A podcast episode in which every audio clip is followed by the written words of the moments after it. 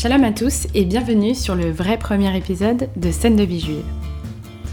Un petit peu particulier puisqu'avant d'accueillir des invités à mon micro, je voulais vous partager d'abord mes réponses aux questions que je poserai dans les prochains épisodes. Je vais d'abord commencer par me présenter. Je m'appelle Rachel, j'ai 27 ans.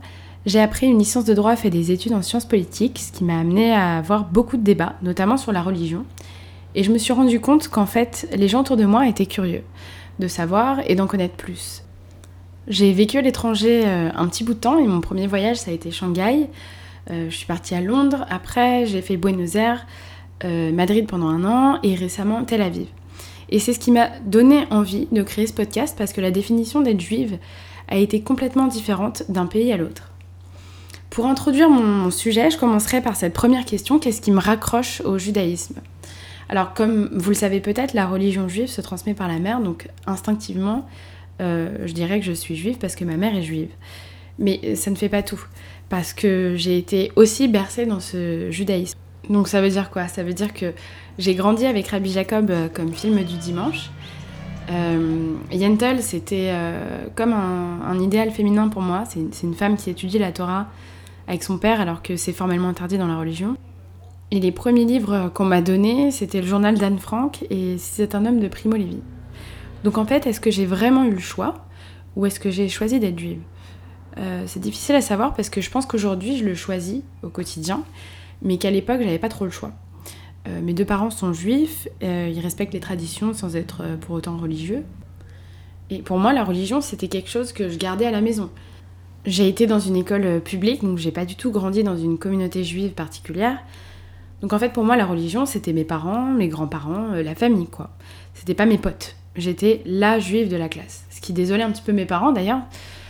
Euh, on disait tout le temps, euh, quand même, euh, t'es la seule quoi. Et, je pense qu'il y a eu un vrai tournant à 12 ans, quand j'ai préparé et que j'ai fait ma bat mitzvah. C'est une fête qui marque le passage de l'enfance à l'âge adulte. C'est ce qu'on appelle la majorité religieuse. Alors on dit bat pour les filles et bar pour les garçons, ça vient de l'hébreu. Je, sais qu'on me demande souvent pourquoi, comment est-ce que donc euh, bar et bat. Et de l'extérieur, on voit ça comme euh, une fête où les parents cassent euh, leur tirelire pour faire plaisir à, leurs gosses, un style de Sweet Sixteen américain mais à la française. Mais ce qu'on voit pas, c'est que c'est aussi un, long travail religieusement parlant. Il faut apprendre l'hébreu, savoir le lire, le chanter, le comprendre un minimum et le réciter devant toute ta famille, tes potes, à la synagogue pendant une heure. Genre à 12 ans, c'est un stress total. Donc tous les mercredis, moi j'avais rendez-vous avec la femme de mon rabbin pour apprendre. Et ça, pendant un peu plus d'un an. Donc on t'apprend aussi à être juif. Euh, et notamment à être une femme juive. Euh, ce qui est complètement différent euh, des garçons. On n'a pas le même enseignement, on n'a pas la même place. D'ailleurs, les filles prenaient les cours avec la femme du rabbin et les garçons, c'était avec le rabbin. Moi, j'étais contente parce que ça marque une étape dans ta vie. tu deviens femme, bon, à 12 ans, certes, mais l'idée y est. Et quand même, on te fait une grosse soirée et t'as des cadeaux.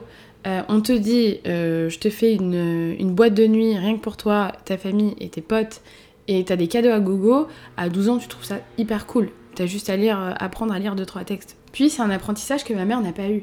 À l'époque, ça se faisait pas pour les filles. Donc je pense que c'était une manière aussi de rééquilibrer les choses, de pouvoir permettre de faire leur bat à ces filles. Mais c'est aussi à 12 ans que c'est devenu plus concret pour moi. Euh, tu rentres au collège, tu commences à avoir des réflexions, euh, tu commences à te poser des questions. Et euh, à 12 ans, j'ai été traitée de sale juive. Donc là, tu te rends compte aussi que ce que c'est que d'être juif en société. Qu'est-ce que l'antisémitisme et quelle forme il prend Et en tout cas, t'en prends conscience assez tôt. c'est clairement un autre éveil. tout à l'heure, je disais que j'avais lu le journal d'Anne Frank et si c'est un homme de Primo Levi. Mais tu as aussi les films atroces sur la Shoah, tous les cours d'histoire où tu t'identifies forcément un petit peu. J'en faisais des, cauchemars la nuit euh, à me demander comment c'était possible. Donc ça se construit euh, petit à petit. Euh, ce qui me mène à ma question suivante aujourd'hui, comment est-ce que, en grandissant, j'ai choisi d'être juive? Aujourd'hui, c'est des choix que je fais au quotidien. Je le choisis, comment je suis juive, et pour moi, c'est pas uniquement une question spirituelle. Euh, je crois en Dieu, mais j'ai toujours ce doute, ces questionnements que tout le monde peut avoir. Notamment quand tu apprends euh, ce chiffre euh, des 6 millions, tu te dis comment c'est possible d'y croire encore.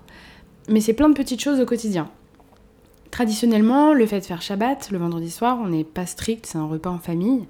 C'est un choix que je fais de ne pas sortir et de profiter de ce moment. Euh, ça me fait penser aussi aux interdits alimentaires. J'ai décidé euh, en pleine conscience de ne pas manger de porc ni de crustacés. Et depuis très récemment, je ne mélange pas le lait et la viande dans un même repas. Donc j'ai commencé par curiosité et en fait je trouve ça plus digeste donc je continue. Après je dis pas non à un cheeseburger non plus. Euh, mais plus concrètement c'est aussi d'autres questions que je me pose. sortir avec un juif, un non-juif, qu'est-ce que ça implique? Est-ce que c'est vraiment un facteur déterminant pour définir une relation et en commencer une? Euh, c'est pas évident de dire oui, euh, c'est pas évident de dire non. Euh, et ça, c'est un sujet que j'aimerais bien creuser avec un ou une invitée parce que je pense que c'est une certaine pression qu'on a vis-à-vis de ce sujet. en tout cas, moi, mes parents commencent à s'inquiéter parce que j'ai 27 ans et qu'ils veulent des petits-enfants, juifs ou pas, mais juifs, ce serait mieux. mes grands-parents aussi, ça les travaille. mais en tout cas, dans ma famille, juif, c'est mieux. Euh, c'est surtout, je pense, parce que euh, c'est moins galère, tout simplement. T'as pas à tout réexpliquer. Euh, t'as eu un peu la même éducation. Enfin, en tout cas, c'est un bon point commun. Et surtout, pour l'éducation des enfants. T'as pas trop à te poser de questions. Ce qui m'amène à la question phare de mon podcast comment est-ce que je concilie judaïsme et vie moderne? Je répondrai à cette question par un exemple hyper concret et très actuel qui tient en un seul mot le confinement. Euh, il a été annoncé en mars et euh, le premier truc qu'on s'est dit, c'est punaise, comment est-ce qu'on va faire Pessar Comment est-ce qu'on va pouvoir se réunir pour cette fête qui a pris tout son sens euh, pendant le, confinement? Pessar, c'est l'histoire de la sortie d'Égypte, c'est la fête de la liberté et ce que tout le monde connaît, c'est Moïse qui écarte les eaux, les dix plaies d'Égypte. elles sont pas toutes connues, mais, mais ça parle. Et euh, c'est matérialisé en France par deux soirs. Je dis bien en France parce qu'en Israël, on fait qu'un seul soir. Et on appelle ça euh, des cédères, c'est des soirs de fête. Une fois ces, ces cédères passés, euh, donc ces deux jours d'affilée, on ne mange plus de pain, plus de pâtes, plus de choses qui a levé parce que l'histoire fait que les Hébreux sont sortis euh, ils ont été chassés d'Égypte et ils n'ont pas eu le temps de faire lever le pain. Euh, je ne suis pas rabbin, donc euh, je, je raconte comme je le comprends moi. Et cette année, c'était très particulier. Finalement, à ma grande surprise, on s'est tous adaptés. Il y a eu une tonne de Zooms qui se sont organisés. moi, j'avais une newsletter pour t'expliquer qu'il fallait pas, surtout pas se déconfiner, voir sa famille, parce que on était en crise sanitaire. Et pour moi, c'était euh, l'exemple parfait de concilier euh, judaïsme et vie moderne. L'adaptation qu'on peut avoir, euh, qui est facilitée par la communauté. En vivant à l'étranger, pour moi, à chaque fois que j'allais quelque part, ça me rassurait de savoir qu'il y avait un rabat pas loin. c'est un centre communautaire hyper détente sur la religion, et ça, t'en as partout dans le monde. Ensuite, si je continue la question, judaïsme et vie moderne en France, euh, c'est encore un autre type de réponse. Ça rejoint cette idée d'adaptabilité, mais avec un facteur en plus, déconstruire un petit peu les clichés qu'on peut lire, qu'on peut avoir sur cette religion. Et ça, on y est confronté aussi parce que on est juif français. Ça ne veut pas dire que je préfère Israël à la France, ça ne veut pas dire que j'ai forcément un avis tranché sur la question israélo-palestinienne. Et ça, dans les esprits, je crois que c'est pas encore bien assimilé. Pour terminer l'entretien, je vais vous raconter une anecdote qui vous donnera une des définitions du juif que j'ai retenu à l'étranger. J'ai eu l'occasion de, partir en Chine pendant mes études et notamment à Shanghai pour travailler dans un cabinet d'avocats en tant que stagiaire. Et j'ai appris à connaître euh, ma collègue chinoise. Euh, le premier jour, elle m'a invité à déjeuner. Je l'ai un peu suivie sur le choix du restaurant. Et on s'est retrouvés dans une espèce de pizzeria. Moi, elle voulait absolument euh, partager une pizza. Et quand le serveur est arrivé, elle a demandé une pizza avec du porc à l'intérieur. Du coup, je lui ai dit, bah non, en fait, moi je mange pas de porc, je suis désolée, euh, va falloir qu'on change de pizza ou alors on partage pas, il n'y a pas de souci. Elle me demande pourquoi et je lui dis, euh, je suis juive, désolée, je, ne mange pas de porc. Euh, alors elle m'a regardé avec des yeux de merlan frit et elle m'a dit, je sais pas ce que c'est, qu'est-ce que c'est Bref, j'ai essayé toutes les prononciations possibles. C'était impossible de lui faire comprendre, alors je lui dit, vas-y, sors ton portable, sors Google Traduction et, euh, tape euh, juif euh, pour voir la définition qu'il te donne.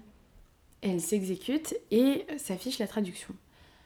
Euh, je vous jure, et je ne vous mens pas, elle a lu un petit paragraphe d'une minute.